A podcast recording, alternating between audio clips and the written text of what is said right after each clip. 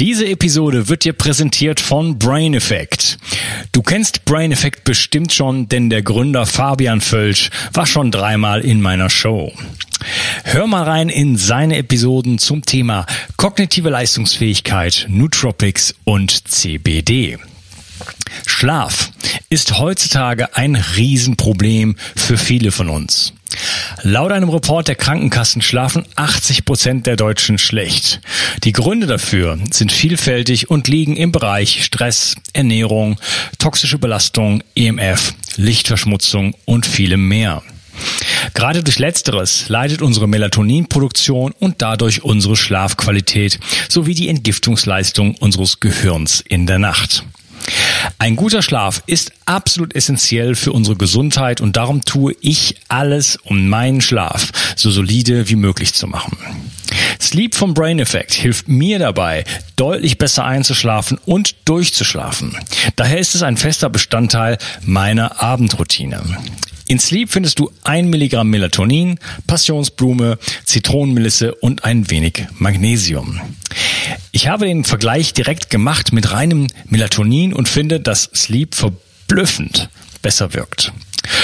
Und das Beste ist, als Hörer von Bio 360 bekommst du auf Sleep und die anderen Produkte von Brain Effect satte 20% mit dem Gutscheincode Bio 360. Folge dem Link in der Beschreibung oder in den Show Notes. Und du tust nicht nur dir etwas Gutes, sondern unterstützt auch noch diesen Podcast und hilfst damit, dass es ihn in Zukunft auch noch geben wird. 360. Zurück ins Leben. Komm mit mir auf eine Reise. Eine Reise zu mehr Energie und fantastischer Gesundheit. Ich möchte dir das Wissen und den Mut vermitteln, den ich gebraucht hätte, als ich ganz unten war. Dabei will ich dir helfen, wieder richtig in deine Energie zu kommen. Zurück ins Leben. Hallo ihr Lieben und herzlich willkommen zu Bio 360. Das ist der zweite Teil von meinem Interview mit Dr. Alexander Wunsch. Hallo Alexander. Hallo Unkas. Hey, wir haben uns schon unterhalten äh, darüber, was äh, ja so ein bisschen was Licht ist, wie äh, wie Licht, das Sonnenlicht zum Beispiel auf unseren Körper wirkt, Stoffwechselprozesse steuert und sind am Ende des ersten Teils hast du so ein bisschen erläutert, äh, wie sich die, ja, wie, wie sich die Lichtmittel, ähm, Leuchtmittel, sorry, Leuchtmittel verändert haben im Laufe der Geschichte über die Neonröhre mit einem kalten, flickernden Licht hin zu den modernen ähm, LED-Lampen. Ähm, lass uns da mal jetzt einsteigen. Was mich mal interessieren würde, wie ähm, sieht, wie sieht es denn mit der Lichtqualität wirklich von diesen äh, LED-Lampen oder auch Energiesparlampen aus? Also ähm, was macht das mit unserem Körper? Haben wir es da mit Flickern zu tun? Wie sieht es mit den verschiedenen Spektren jetzt aus? Blaulicht, Rotlicht, wo wir am Anfang darüber geredet haben und so weiter. Äh, dazu sollte man sich hm, grundsätzlich mal anschauen, wie in der LED das Licht entsteht. Ich möchte jetzt nicht in die hm, Quanten elektronischen Details gehen. Wir haben eine Primärlichtquelle in einer LED, das, die besteht aus einer blauen Leuchtdiode, die sehr intensiv blaues Licht erzeugt. Und dieser blauen Leuchtdiode ist entweder eine Schicht aufgelagert oder sie durchstrahlt eine Schicht von einem Leuchtstoff. Also im Prinzip funktioniert eine Weißlicht-LED mm, so ähnlich wie die Leuchtstofflampe auch. Wir haben also kurzwelliges Licht, von dem ein Teil durch den Leuchtstoff in langwelligere Anteile übersetzt wird. Und dieser Prozess, kurzwelliges in langwelliges Licht zu übersetzen, den nennt man Fluoreszenz. Deswegen Fluoreszenzlampen. Diese Quecksilberdampf-Leuchtstofflampen sind Fluoreszenzlampen und die LEDs, die meisten, die wir heute haben, sind ebenfalls ähm, basierend auf diesem Fluoreszenzprinzip. dadurch ähm, haben wir einmal einen sehr starken Blauanteil, der von der Primär-LED kommt Und wir haben noch weitere Anteile im Grünbereich, im Gelbbereich, im Orangebereich, die dann zusammen mit dem blauen Licht für unser Auge den Anschein von weißem Licht ergeben. Früher hat man das mit den Leuchtstoffen noch nicht so gut drauf gehabt. Und wer sich zurückerinnert, die allerersten LEDs, die man zum Beispiel auch so bei Weihnachtsbeleuchtungen hat man das ganz besonders deutlich gesehen, die hatten alle so ein kaltweißes, bläuliches, eigentlich sehr unangenehm anmutendes Licht da hat man es noch ganz deutlich gesehen, dass diese Art von Licht eigentlich aus dem Blau heraus generiert wird. In der Zwischenzeit äh, hat die Industrie gelernt, eben die Leuchtstoffe auch so zu komponieren, dass das Licht scheinbar wärmer aussieht. Aber wenn man mit einem Messgerät draufhält, kann man immer noch erkennen, dass praktisch bei jeder ähm, Fluoreszenz-LED immer noch ein erhöhter Blauanteil im Spektrum versteckt ist. Und dieses Licht ist quasi synthetisiert, also künstlich erzeugt dafür, um im Auge bestimmte Effekte hervorzurufen. Das Licht hat mit dem, was wir eigentlich aus der Natur her an Licht kennen, nur noch relativ wenig zu tun. Ich spreche deswegen auch bei dem LED-Licht von einem Lichtsurrogat, also von einem billigen Ersatz für das Eigentliche. Und wenn man sich mal überlegt, dass das Leben auf dem Planeten äh, praktisch durch das Licht überhaupt erst entstanden ist, durch das Sonnenlicht, dann würde ich so weit gehen zu sagen, wir sind im Prinzip ähm, mit unserem Organismus ein ähm, getunter Rennwagen, der mit dem Sonnenlicht als Sprit seine Höchstleistungen erbringen kann. Aber wenn wir jetzt auf das Sonnenlicht verzichten und nur noch LED-Licht verwenden, dann wäre das quasi so, als würden wir mit einem Moped-Vergaser äh, unterwegs sein in unserem Rennwagen, beziehungsweise wir kriegen nur äh, irgendwie einen schlechten Fusel, der äh, uns in unseren mh, mm, Zellmotoren und Zellmaschinen eben nicht mehr die volle Leistung zur Verfügung stellt.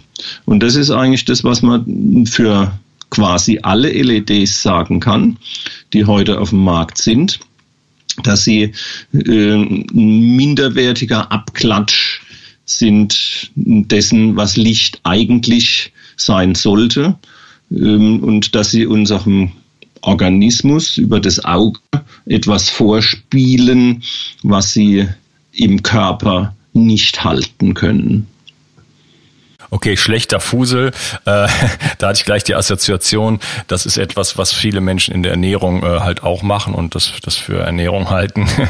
also wir, wir brauchen die hohe, wir brauchen Qualitäten in unserem Leben. Äh, wir brauchen Lichtqualitäten und da hat das, wir haben uns einfach in Millionen Jahre lang äh, daran angepasst ähm, an das Licht der Sonne und auch an natürliche äh, Nahrung, die frisch ist und äh, aus der Re Region stammt, aus, in der wir uns befinden und so weiter und so fort. Ähm, wir brauchen das, um halt Energie zu produzieren und äh, wie ein Formel-1-Wagen sozusagen auf äh, höchsten, höchsten Touren sozusagen zu laufen. Ähm, das, das heißt, also du hast gerade herausgestellt, dass ähm, auch bei dem LED-Licht, egal wie das jetzt aussieht, letzten Endes doch der Blauanteil sehr, äh, sehr, sehr hoch ist. Du hast gesagt, alles basiert auf einer blauen ähm, Leuchtdiode. Jetzt gibt's ja mittlerweile auch rote und grüne äh, und gelbe Leuchtdioden. Wie sieht's denn damit aus? Basieren die auch im, im Kern auf einer blauen oder äh, was ist da die Technik? Nein, die ähm, die, die anderen Farben bei den Leuchtdioden, da haben wir eine andere Dotierung im Halbleiter. Ähm, und wenn man sich die Entwicklung der LEDs anschaut, dann hat es mit roten LEDs angefangen. Irgendwann äh, in den 60er Jahren, kurz nachdem der Laser äh, erfunden wurde, gab es dann auch erste LEDs und die hatten eben eine rote Lichtfarbe und die waren auch überhaupt nicht intensiv, sondern man hat die zunächst mal so als Signallämpchen bei Verstärkern oder auf dem Armaturenbrett im Auto eingesetzt. Später kamen dann orangene, gelbe, grüne dazu. Also es war praktisch immer nur eine Frage, wie man diesen Halbleiter dotiert. Und große Schwierigkeiten gab es mit blauen LEDs. Die wurden dann auch erst, also leistungsfähige blaue LEDs wurden zuletzt erst entwickelt. Und die haben dann praktisch der heutigen ähm, LED-Technik, der Fluoreszenz-LED-Technik, die ich geschildert habe, den Weg äh, geebnet. Jetzt gibt's aber natürlich auch noch die Möglichkeit, dass ich in einer Lichtquelle ähm, zum Beispiel drei verschiedene LED-Farben integrieren, nämlich Rot, Grün und Blau. Und wenn ich jetzt dieses Rot, Grün und Blau im entsprechenden Verhältnis zueinander mische, dann erscheint unserem Auge auch wieder weißes Licht. Oder ich kann, wie man das ja vom Bildschirm kennt, mit RGB, also Rot, Grün, Blau, Millionen von, theoretisch zumindest Millionen von Farbabstufungen erzielen. Und das ist dann eine andere Art und Weise mit LEDs Licht zu machen. Wenn ich also zum Beispiel gelbes Licht mit einer RGB-LED versuche zu erzeugen, dann brauche ich nur die rote und die grüne zu aktivieren. Die blaue bleibt dabei aus ähm, und das Auge nimmt dann gelbes Licht wahr. Das nennt man dann additive Farbmischung. Ich kann also durch diese drei verschiedenen Grundfarben alle möglichen Farbwahrnehmungen für das Auge erzeugen. Auf Zellebene zum Beispiel bleibt aber natürlich ein Gelb, das aus Rot und Grün gemischt ist, nach wie vor eine Mischung aus Rot und Grün. Gelbes Licht, was ich zum Beispiel mit einem Filter erzeuge, den ich vor eine Glühlampe halte, hat eine eigenständige Qualität. Also auch diese Farben, die man mit der RGB-Mischung erzeugt, die scheinbaren Regenbogenfarben, die da möglich sind, sind nichts anderes als optische Täuschungen, weil mit dem Messgerät betrachtet bleibt RGB immer RGB. Ja, okay, das ist ja ein interessanter Punkt. Das heißt, ähm, dass viele der modernen Leuchtmittel inklusive Monitore und so weiter letzten Endes immer diese, äh, diese Anteile haben, nämlich RGB und keine anderen, egal welche Farbe wir dann letzten Endes sehen. Ähm, so, wir haben also heutzutage einen, einen deutlich ähm, höheren Anteil an Blaulicht in unserem äh, modernen Licht. Was hat das für Auswirkungen? Ähm, ja, das mit diesem höheren Anteil im Blaulicht, das ist, da muss ich noch kurz was dazu sagen. Ich mhm. habe das vorhin schon mal angedeutet gehabt. Diese erhöhten Blauanteile, die müssen nicht unbedingt sichtbar sein. Das heißt also, während in der Anfangszeit solche ähm, Fluoreszenz-LEDs, die also mit Blau und Leuchtstoff funktionieren, ein sehr kaltweißes Licht erzeugt haben, hat man mittlerweile gelernt, mehr von diesem blauen Licht umzuwandeln in langwelligere Anteile. Das heißt also mehr Gelb, mehr Gelb-Orange, mehr Orange zum Beispiel. Und dadurch erscheint dieses Licht unserem Auge dann auch als wärmer. Trotzdem aber ist in dem LED-Licht ähm, ein höherer Blauanteil enthalten. Wenn wir also ein warmes Glühlampenlicht sehen, dann ist da nur ein ganz, ganz geringer Blauanteil vorhanden. Wenn wir ein warmes LED-Licht sehen, ist der Blauanteil eben nicht sehr gering, sondern einfach die orange-roten Anteile sind besonders hoch. Bei manchen LEDs ist es sogar so, dass die Hersteller einfach zusätzlich noch ein paar rote LEDs mit reinpacken und dadurch ähm, die Schwäche in der Umwandlung aus kurzwellig zu langwellig ähm, praktisch noch äh, umgehen, indem sie den Rotanteil unterstützen.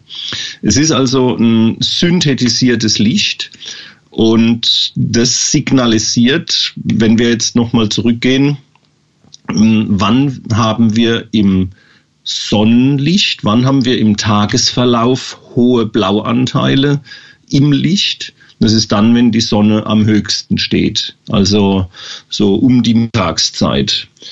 Ähm, Blau, der Blauanteil signalisiert also über den nicht visuellen, diesen nicht sichtbaren Signalweg unserem Körper. Jetzt ist helllichter Tag, es ist mitten am Tag, die Sonne steht hoch und jetzt ist also Stress und Aktivität, diese ganzen, mm, diese ganzen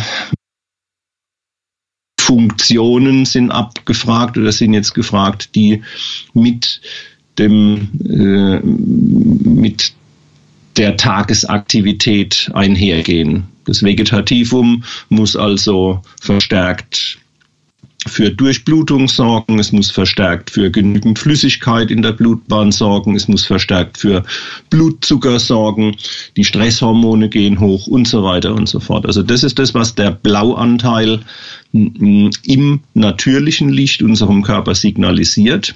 Und das macht er natürlich auch, dieser Blauanteil signalisiert unserem Körper diese Stresssituation auch dann, wenn das Licht nicht von der Sonne kommt, sondern von solchen LEDs. Und das ist das Problem, dass wir unter natürlichen Bedingungen, wenn wir eingebettet sind in unser Environment, in unsere Umgebung, in die natürliche Umgebung, dass dann diese ganzen Reaktionen, die die verschiedenen Farbanteile im Sonnenlicht auslösen in unserem Körper, mm, die sind dann sinnvoll und die sind förderlich, die sind ähm, begünstigend für unsere Aktivitäten. Wenn man aber jetzt im Büro sitzt, ähm, sich wenig bewegen kann, ständig in den Bildschirm schaut, der auch mit LEDs funktioniert und auch hohe Blauanteile in unser Auge strahlt, dann werden halt diese Stressreaktionen trotzdem ausgelöst, auch wenn sie jetzt in diesem Setting eigentlich überhaupt keinen Sinn machen würden. Ja, das heißt, ähm, wir werden ähm, auch, also nicht nur tagsüber, aber auch dann halt in der Nacht äh, mit viel Blaulicht bestrahlt, was uns aktiviert, was uns in einen gewissen Stressmodus versetzt, äh, Cortisol vielleicht äh, in die Höhe schießen lässt. Und äh, das ist halt gerade gegen den Abend hin vielleicht nicht unbedingt das, was wir uns, das, was wir uns wünschen. Das heißt, äh, dieses Licht wirkt auf unseren Organismus ähm, in einer nicht natürlichen Art und Weise könnte man vielleicht tagsüber vielleicht noch einsetzen, sagen, okay, ähm, ich setze mich mal diesen, diesen Blaulicht äh, äh, Quellen aus, äh, zum Beispiel an einem dunklen Tag im Winter oder sowas, um vielleicht ähm, aufzuwachen. Aber gerade in den Abendstunden ist das vielleicht nicht förderlich. Ähm, wie sieht's denn noch so weiter mit der Qualität von diesen Lichtern aus? Wie sieht's denn mit Flickern aus? Weil ich habe so das ähm, ähm, oder kannst du mir das bestätigen, dass diese LED-Lampen, die modernen, äh, praktisch alle flickern? Es gibt solche, die flickern und andere, die flimmern nicht. Das hängt, die LED als solche ähm, ist jetzt keine Lichtquelle, die zwangsläufig flimmern muss, sondern wenn ich eine LED mit Gleichstrom, mit sauberem Gleichstrom betreibe, dann flimmert die nicht. Wenn ich die LED allerdings mit einem Vorschaltgerät betreibe, das ähm, aus Kostengründen ein bisschen sparsamer aufgebaut ist, oder wenn der Techniker sagt, hm, das Flimmern, das ist ja nachgewiesen, dass das unschädlich ist, so brauche ich es nicht zu verhindern. Ähm, wenn also das Vorschaltgerät, wenn die Elektronik nicht darauf hin ausgelegt ist, Flimmern zu vermeiden, dann flimmern LEDs. Und dadurch, dass jetzt halt LEDs sind ja Niedervolt-Lichtquellen, die haben eine Betriebsspannung von 2, 3, 4 Volt. Also muss ich, wenn ich äh, zum Beispiel eine Retrofit-LED in die 230 Volt Fassung reinschraube, dann muss ich ja diese 230 Volt erstmal runter transformieren auf die Betriebsspannung der LED. Das heißt, ich brauche zwangsläufig eine Elektronik. Ich brauche sowas wie eine Art Transformator. Und ähm, diese Elektronik, die mh, sorgt entweder dafür, dass die LED einen völlig sauberen, gleichmäßigen Lichtstrom erzeugt oder dass sie flimmert wie ein Stroboskoplicht in der Disco. Also es ist nicht die LED selbst, sondern es ist die Elektronik, die für das Flimmern verantwortlich ist. Verstehe. Wie sieht's denn ähm, mit den LEDs aus, die wir so im Einsatz haben? Also sind die, äh, sind viele davon, würdest du sagen, dass viele davon flimmern oder ist das ein völlig gemischtes Potpourri oder ähm, wie häufig kommt das vor?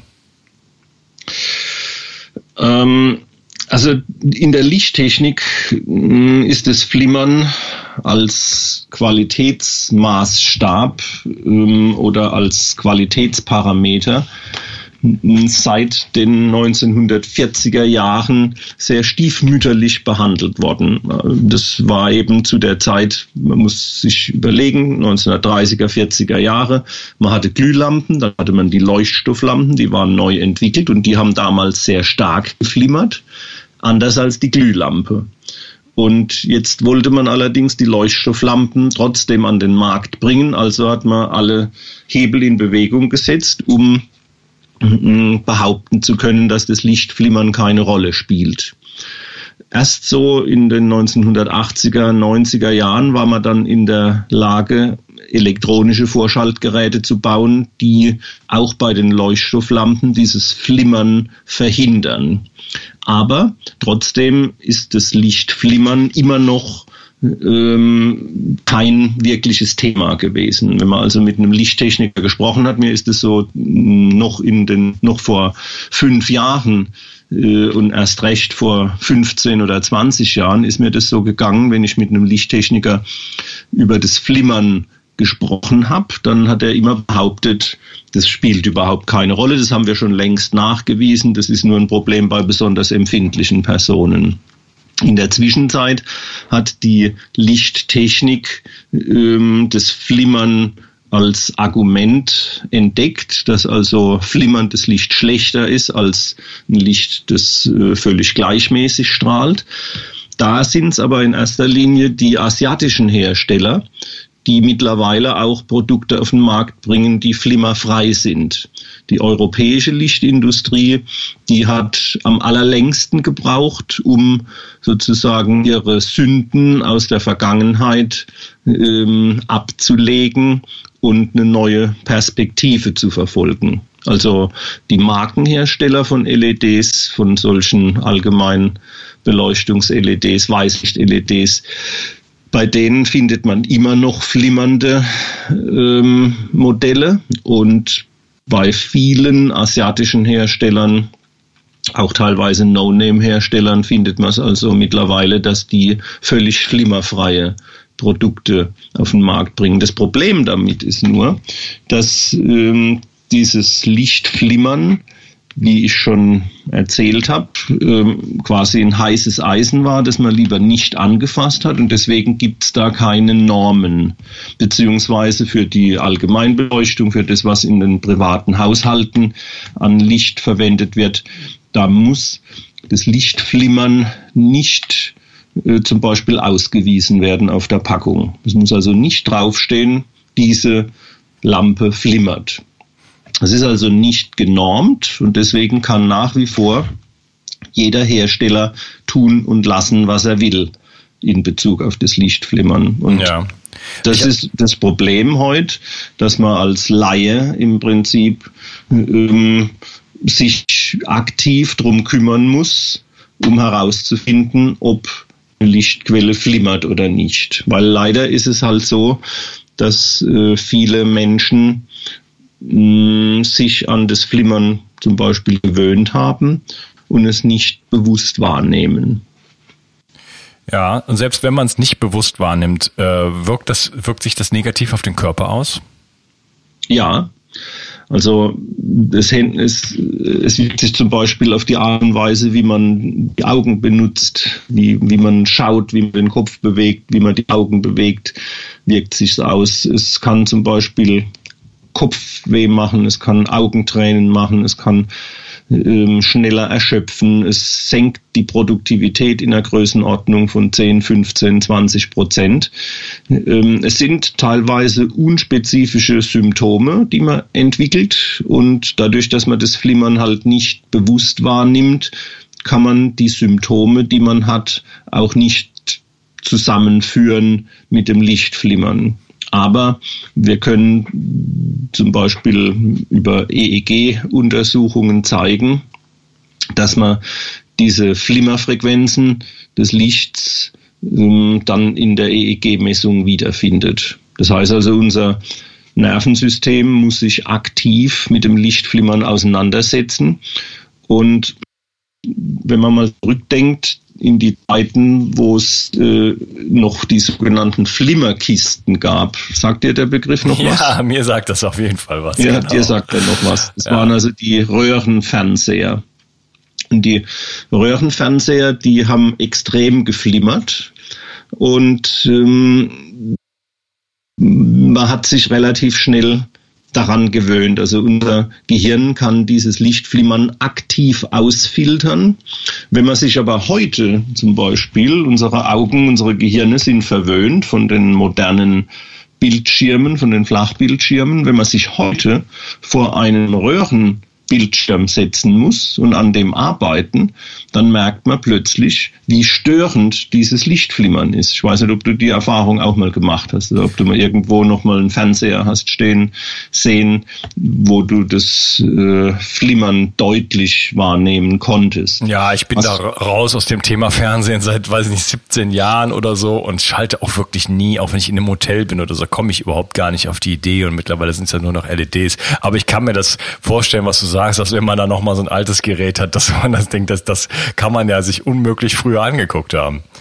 Genau.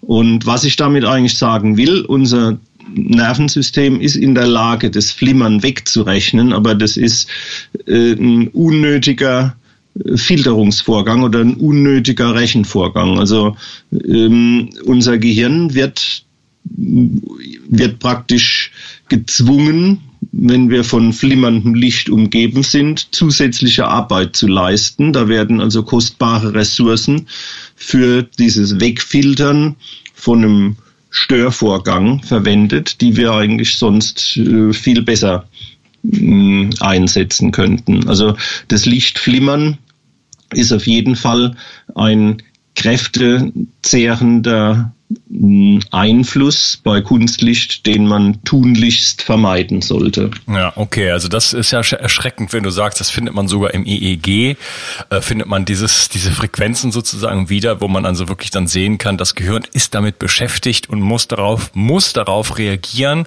gleicht das für uns in einer gewissen Weise aus, dass wir es nicht mehr wahrnehmen, aber es bindet Kräfte und ähm, das, das, das kann man sich, äh, kann man sich ja irgendwo auch sparen. Das Ding ist halt, dass dass, äh, also ich habe, während du eben gesprochen hast, habe ich mal auf Amazon kurz geguckt und da ist es eigentlich ganz einfach. Da gibt es ganz viele LED-Lampen, die einfach als flimmerfrei äh, kategorisiert sind, äh, sozusagen. Da kann man sich relativ leicht orientieren. Halt, stopp.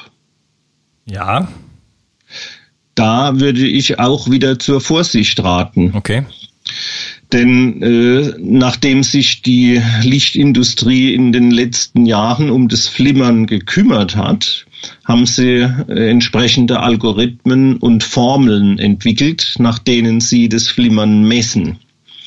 Und leider ist es eben so, dass die offiziellen Messgeräte keine direkte Messung machen, sondern nach ganz bestimmten Algorithmen vorgehen.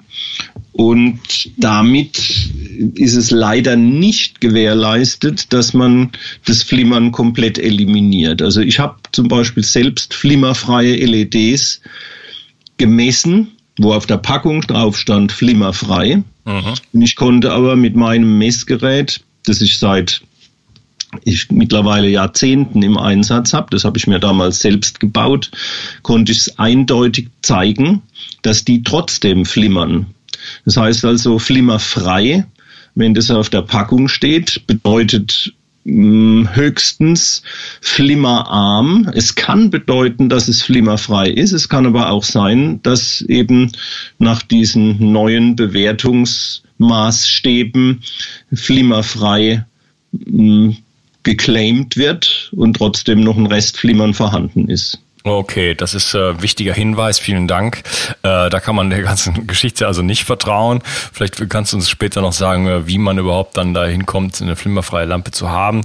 Aber was ich, was ich noch kurz einwerfen wollte, es sind ja nicht nur diese LED-Lampen, ähm, Computerbildschirme zum Beispiel. Als ich mir äh, meinen aktuellen Computer gekauft habe, hat es mich fast über ein Jahr äh, gekostet, wirklich ein Modell zu finden, was meinen Ansprüchen genügt. Da gibt es natürlich noch mehr Parameter, aber auch flimmerfrei ist. Und am Ende ist es mir gar nicht gelungen. Mein Gerät hier flimmert doch noch in einem bestimmten Helligkeitsbereich, äh, allerdings in einer relativ hohen Frequenz.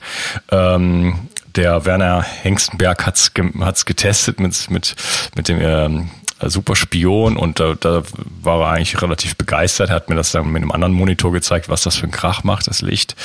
Ähm, aber auch ähm, Smartphones zum Beispiel, gerade die äh, Modelle, die auf, auf OLED äh, oder AMOLED-Bildschirm basieren, die flimmern zum Beispiel mit einer Frequenz von circa 200 Hertz, also in einem relativ niedrigen. So, das kann man so äh, pauschal leider auch wieder nicht sagen, sondern das ist von Gerät zu Gerät unterschiedlich. Die, es gibt keine Vorschrift, mit welcher Frequenz man jetzt die Pulsbreitenmodulation betreibt.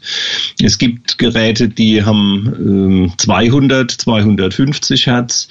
Es gibt Geräte, die arbeiten mit 1000 Hertz äh, andere mit 500, andere haben dann noch Verunreinigungen im Bereich von 50 Hertz mit drin. Also da gibt's keine äh, Regeln, sondern nach das, was ich eben vorhin gesagt habe, dadurch, dass das Lichtflimmern nicht in den Normen berücksichtigt wird, kann jeder Entwickler tun und lassen, was er will. Mhm. Und ähm, deswegen, um da Aussagen machen zu können, es gibt keine verbindlichen Aussagen zum Flimmern, sondern man muss jedes einzelne, jede einzelne Lichtquelle vermessen, um dann wirklich sagen zu können, welche Frequenzen beteiligt sind. Es ist auch nicht nur die Frequenz, sondern es ist zum Beispiel manche, manches Lichtflimmern ist, wir sprechen da von der Modulationstiefe, eher wie bei einem Stroboskop. Das heißt, das Licht geht voll an und dann wieder voll aus. Die Glühlampe zum Beispiel, die flimmert auch, aber eben in einem Bereich, dass sie halt ein bisschen in der Helligkeit schwankt. Das heißt, sie wird ein bisschen stärker, schwächer, stärker, schwächer, stärker, schwächer. Und das mit einer sehr weichen Wellenform, also mit dem Sinus.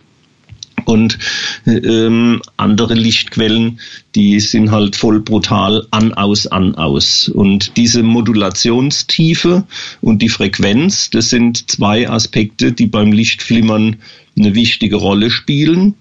Und man kann zum Beispiel, das hast du kurz in einem Nebensatz erwähnt, ähm, davon ausgehen, wenn ich verschiedene Farben oder Helligkeiten einstellen kann, also wenn es zu einer Dimmung, wenn eine Lichtquelle gedimmt werden kann, dann äh, steigt die Wahrscheinlichkeit exponentiell, dass es sich um Lichtflimmern handelt, was letzten Endes ähm, an Lichtstrom aus dieser Lichtquelle kommt. Mhm, genau, weil das wird mit der sogenannten äh, Pulsweitenmodulation gemacht. Also die 200 Hertz, das ist, das ist bei vielen Samsung-Geräten, die den Markt ja dominieren, ist das der Fall. Aber du hast gesagt, jedes Display letzten Endes ist unterschiedlich. Gibt's denn das, ist das ein Qualitätsmerkmal? Ist eine niedrige Frequenz schlechter als eine hohe oder spielt das am Ende gar keine Rolle? Doch, das spielt eine große Rolle. Also man sollte, wenn man jetzt auf die Pulsbreitenmodulation nicht verzichten kann, sollte man schauen, dass man im Bereich von drei Kilohertz oder höher ist. Also je höher die Pulsbreitenmodulationsfrequenz ist, umso mm, geringer ist die Wahrscheinlichkeit, dass man es wahrnimmt. Sprich, je niedriger die Frequenz, umso schlechter. Und je höher die Frequenz, umso wahrscheinlicher, dass es weniger äh, Auswirkungen hat. Okay. Und, Das heißt, 2000 bis 3000 Hertz ist so, ist so praktisch die Richtschnur, die man verfolgen sollte. Alles, was über 3000 Hertz ist, kann dann zumindest auch bei sehr schnellen Augenbewegungen nicht mehr bewusst wahrgenommen werden. Oh. Und die Wahrscheinlichkeit, dass es ähm, im Gehirn noch aufgelöst wird, die ist relativ gering. Also zum Beispiel in EEG-Messungen, das habe ich, hab ich ja vorhin schon gesagt, da kann man zeigen, dass es dass 250 bis 300 Hertz können im EEG noch dargestellt werden. Alles, was drüber liegt, das verschmilzt dann, aber zum Beispiel beim Lichtflimmern ist es eben, es gibt so eine Art statische Situation, wenn ich auf eine Lichtquelle schaue, ohne die Augen zu bewegen. Da sind wir irgendwo bei 300 bis 500 Hertz. Wenn ich aber meine Augen bewege oder wenn sich die Lichtquelle bewegt, dann muss man diese höheren Frequenzen ansetzen, also zwei bis besser 3000 Hertz. Ja, okay. Ähm, Gut, das heißt, da kann man drauf achten, aber das Ganze ist äh, schon schwierig, äh, sich da zu orientieren. Da muss man also wirklich, äh, die Informationen sind ja oft gar nicht da oder man muss wirklich da ein bisschen nerdy rumsuchen und so weiter. Das ist alles ganz schön anstrengend. Ähm, gute Lichtquellen zu finden, gute Geräte zu finden, äh, die halt ein einigermaßen biologisch verträgliches Licht auch imitieren. Wie sieht's denn eigentlich noch mit diesen Energiesparlampen aus? Du hast eben von Quecksilberdampf gesprochen. Ähm, da hört man, dass die auch den Quecksilberdampf mitunter ähm, ja, äh, aussenden können, also dass man da eine gewisse Quecksilberbelastung hat. Sind die überhaupt gefährlich, auch wenn die kaputt gehen? Das ist jetzt wieder sehr viel in eine Frage reingepackt. Ähm, also die Energiespar, die klassischen Energiesparlampen, das sind Quecksilberdampfentladungslampen, die ähm, haben also neben Quecksilber noch andere Gase. Neon ist da auch beispielsweise mit dabei in einer Glasröhre. Deswegen, wenn die Glasröhre zerbricht, kann das Quecksilber natürlich austreten. Solange ähm, die mm, so eine Energiesparlampe noch leuchtet, kann man eigentlich davon ausgehen, dass direkt jetzt kein materielles Quecksilber abgegeben wird. Mm, aber es wird natürlich die Quecksilber-Signatur abgestrahlt. Das heißt, Quecksilber hat wie jedes andere Element auch ganz bestimmte Wellenlängen, auf denen es sendet, auf denen es Energie empfängt und auch abgibt. Das sind die sogenannten Spektrallinien, Emissions- oder Absorptionslinien. Und solche Quecksilberdampfentladungslampen, die strahlen natürlich die Wellenlängen von angeregtem Quecksilber ab. Insbesondere die 436 Nanometer zum Beispiel, das ist so ein Indigoblau. Das ist bei allen Quecksilberdampfentladungslampen charakteristisch und taucht auf jeden Fall im Spektrum auf. Und das ist natürlich auch eine Wellenlänge, von der man weiß, dass sie die Netzhaut direkt schädigen kann in im Sinne von Sauerstoffradikalerzeugung. Ähm, ja, wie ich vorhin schon gesagt habe, die Energiesparlampen, diese Quecksilberdampfentladungslampen, die spielen eigentlich nur noch eine untergeordnete Rolle heutzutage. Aber dadurch, dass sie auch länger halten als Glühlampen, findet man sie natürlich noch immer wieder irgendwo in Fassungen eingeschraubt. Dabei ist es wichtig, wenn man die dann ersetzt, dass man sie ähm, wirklich entsprechend sorgfältig entsorgt. Ähm, das ist ein Giftstoff, der in ganz bestimmten Sammelstellen dann mh, mm, praktisch ja, recycelt werden soll. Man muss dabei einfach darauf achten, dass die auf dem Wege der Entsorgung möglichst nicht zerbrechen. Denn Glas ist nun etwas äh, anfällig, kann zerbrechen und äh, je nach Alter können da also drei, fünf, zehn Milligramm teilweise noch mehr an Quecksilber in so einer Energiesparlampe drinstecken. Okay, gut. Also gut entsorgen das Ding.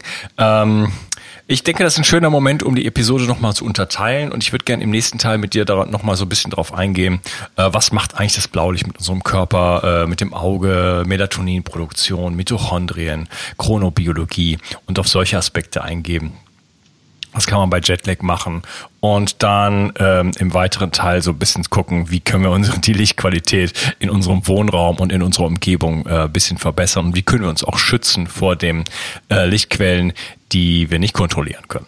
Ich danke für den, danke dir erstmal für den heutigen Teil und äh, wünsche dir einen schönen Tag. Tschüss. Wünsche ich dir auch, Lukas. Ich habe auf dich gehört und ein Bedürfnis von dir umgesetzt. Du hast verstanden, wie wichtig Wildkräuter für dich sein können, aber du hast mir auch geschrieben, dass du dich mit Wildkräutern nicht auskennst und dass es in der Stadt auch fast unmöglich ist, diese zu sammeln. Daher habe ich eine Wildkräutermischung zusammengestellt, die in Deutschland völlig einzigartig ist und mein ganzer Stolz. Du bekommst 15 heimische Wildkräuter in allerbester Rohkostqualität. Darunter Beifuß, Wegwarte, Gundermann, Bärlauch, Klassiker wie Löwenzahn, Brennnessel, Mariendistel und viele mehr. Mit dieser Mischung unterstützt du deine Gesundheit mit einer Vielzahl an sekundären Pflanzenstoffen und Bitterstoffen. Leider darf ich dir nicht verraten, wobei dir diese tolle Mischung helfen kann. Das darf in Deutschland nur die Pharmaindustrie. Außerdem habe ich darauf geachtet, dass das Ganze auch noch richtig gut schmeckt. Du kannst damit zum Beispiel deinen Smoothie veredeln oder einen Teelöffel davon in dein Gemüse rühren. Auch für einen grünen Saft, wie ich ihn in meinem Buch Richtig Entgiften 2.0 beschreibe, ist er ideal. Die Mischung heißt Wildkräuter pur und du bekommst mit dem Gutscheincode BIO360 einen Rabatt auf deine erste Bestellung. Decke dich also am besten gleich mit einem guten Vorrat ein. Du wirst es nicht bereuen. Den Link findest du gleich unten in der Beschreibung. Bio 360 Zurück ins Leben. Komm mit mir auf eine Reise. Eine Reise zu mehr Energie und fantastischer Gesundheit. Ich möchte dir das Wissen und den Mut vermitteln, den ich gebraucht hätte, als ich ganz unten war. Dabei will ich dir helfen, wieder richtig in deine Energie zu kommen. Zurück ins Leben.